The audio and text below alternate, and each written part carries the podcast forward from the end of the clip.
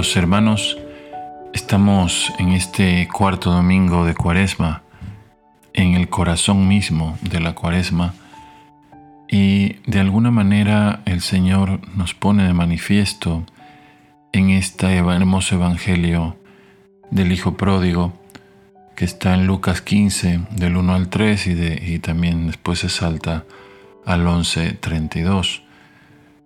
Nos pone de manifiesto que todavía Él nos está esperando, que todavía podemos encontrar en nuestra vida su amor, su misericordia y con ella levantarnos y volver a su corazón, a su casa, porque el corazón del Padre es, su casa y la casa de Dios es el corazón del Padre.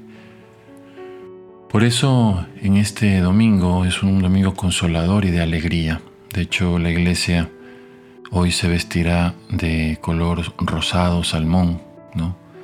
En, señal de también la alegría. Por eso este domingo se llama también Domingo de Letare.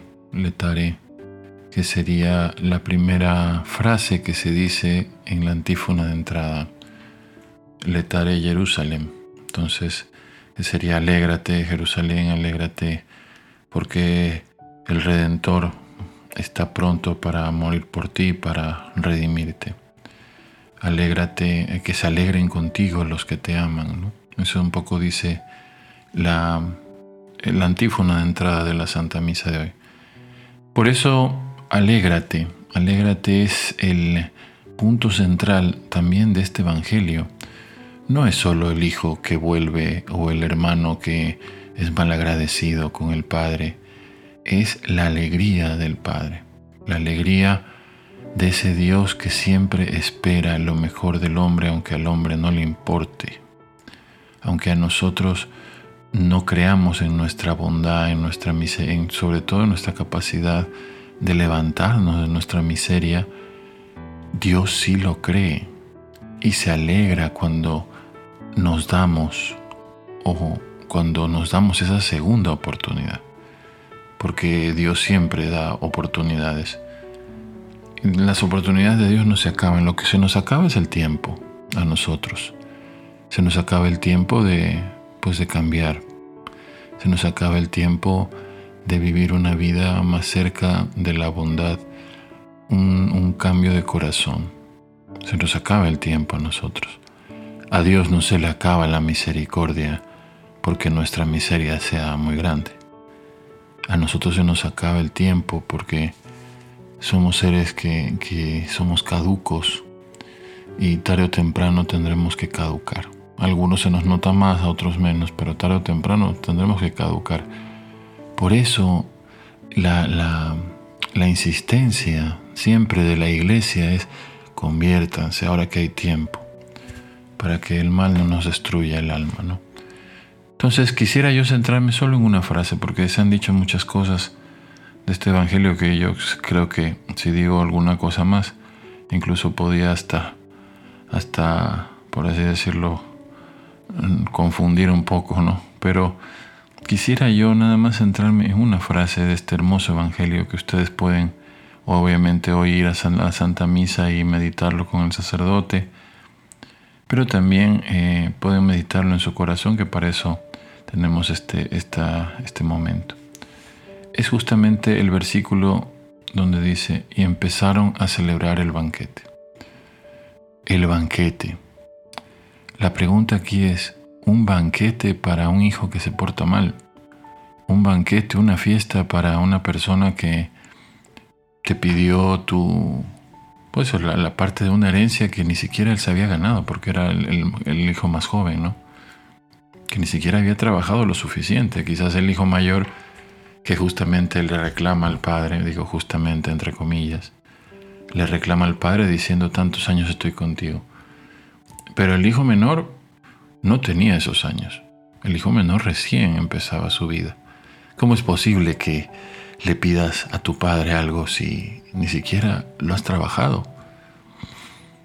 Una fiesta para un hijo malagradecido para un hijo que volvió a la casa del padre no pensando cómo estará mi padre pobrecito con esa angustia en el corazón, esperándome todos los días.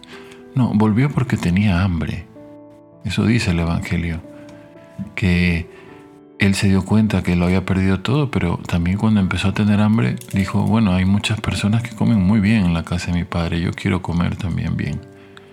No pensó en el dolor de, que le había causado al padre oír esa frase, dame la herencia.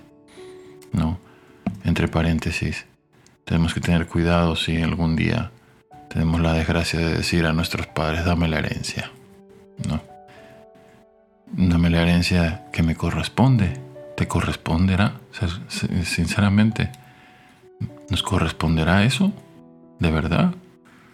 Alguno puede decir, porque legalmente sí, la ley me ampara. Sí, sí, todo lo que quieras. Pero no todo lo legal es moral. ¿No? Vemos, por por ejemplo, leyes que van contra la vida, contra el matrimonio. La herencia que nos corresponde, ¿qué nos corresponde? ¿Qué le correspondía al hijo menor? Esa es una pregunta que hay que hacerse hoy. ¿Será que Dios me ha bendecido con creces y aún así yo quiero pedir más y más y más y más. En vez de agradecer, agradecer, agradecer. Tener más un corazón más agradecido y menos, perdón por la expresión, pediche, como se dice en México, es decir, de, o pedigüeño, ¿no? que es la, la expresión correcta. Agradecer más. Si este hijo hubiese sido un poco más agradecido, no hubiese tenido ese corazón de pedirle a su padre la herencia que quizás ni siquiera le correspondía. Una fiesta para acoger a alguien que se fue haciendo un daño quizás irreparable en la familia. Una fiesta. Solo a Dios se le podía ocurrir una historia igual. Ni Walt Disney ni ninguno de estas personas se le ocurriría una historia por así, por así, así como hemos escuchado hoy. Solo al corazón de Dios se le podía ocurrir una historia así de hermosa. La alegría del Padre, eso debería llamarse este Evangelio, la alegría del Padre. Obviamente la decimos en comparación con su misericordia con este Hijo, pero la alegría del Padre que recobra a alguien que siempre estaba esperando. Qué hermoso que en este Evangelio el Hijo pródigo nunca llega a tocar la puerta, ¿no? Yo siempre insisto en esto Nunca llega a tocar la puerta, ¿por qué? Porque se encontró al padre en la mitad del camino de su casa. ¿Por qué? Porque el padre lo estaba esperando. El padre estaba esperándolo. Dios espera de nosotros aunque nosotros no esperemos más. Dios espera lo mejor de nosotros aunque el mundo nos haga incluso creer lo contrario. Dios nos sigue esperando aunque nosotros ni siquiera queramos esperar. Por eso hoy, hermanos, es un día para decir, ¿cuándo le voy a dar la alegría a mi Padre de cambiar mi vida? De empezar a tenerlo más presente en mi, corazón, a empezar a o a dejarlo que Él comience a curarme por dentro mi alma. ¿Cuándo voy a darles alegría? Porque Dios es feliz perdonándonos, Dios es feliz acogiéndonos. No le quitemos esa alegría a Dios Padre. Comenzó la fiesta, dice. Comenzó a celebrar el banquete. Al final, Dios es una experiencia de alegría. Si Dios no me da alegría, a lo mejor es que no lo conozco bien. Si Dios me da miedo, si Dios me da angustia, si Dios me da, no sé, yo no puedo mirar la cruz porque me da algo. Si Dios me da eso es que a lo mejor no lo estoy conociendo bien o no lo conozco bien o no lo he querido conocer bien. Porque Dios me mira y cuando Dios me mira, me ve y su corazón se alegra porque soy su hijo. Dios no me ve desde el cielo como mira y va la pecadora o el pecador o fulano. No, cuando Dios me ve desde el cielo dice, tú eres mi hijo, tú eres mi hija, que espero, que amo que quiero. Dame esa alegría de volver a mi casa. Todavía estamos en la, en la mitad de la cuaresma. Démosle la alegría al Padre de volver a su casa. Y entonces veremos lo que es una verdadera fiesta. Dios les bendiga y buen domingo.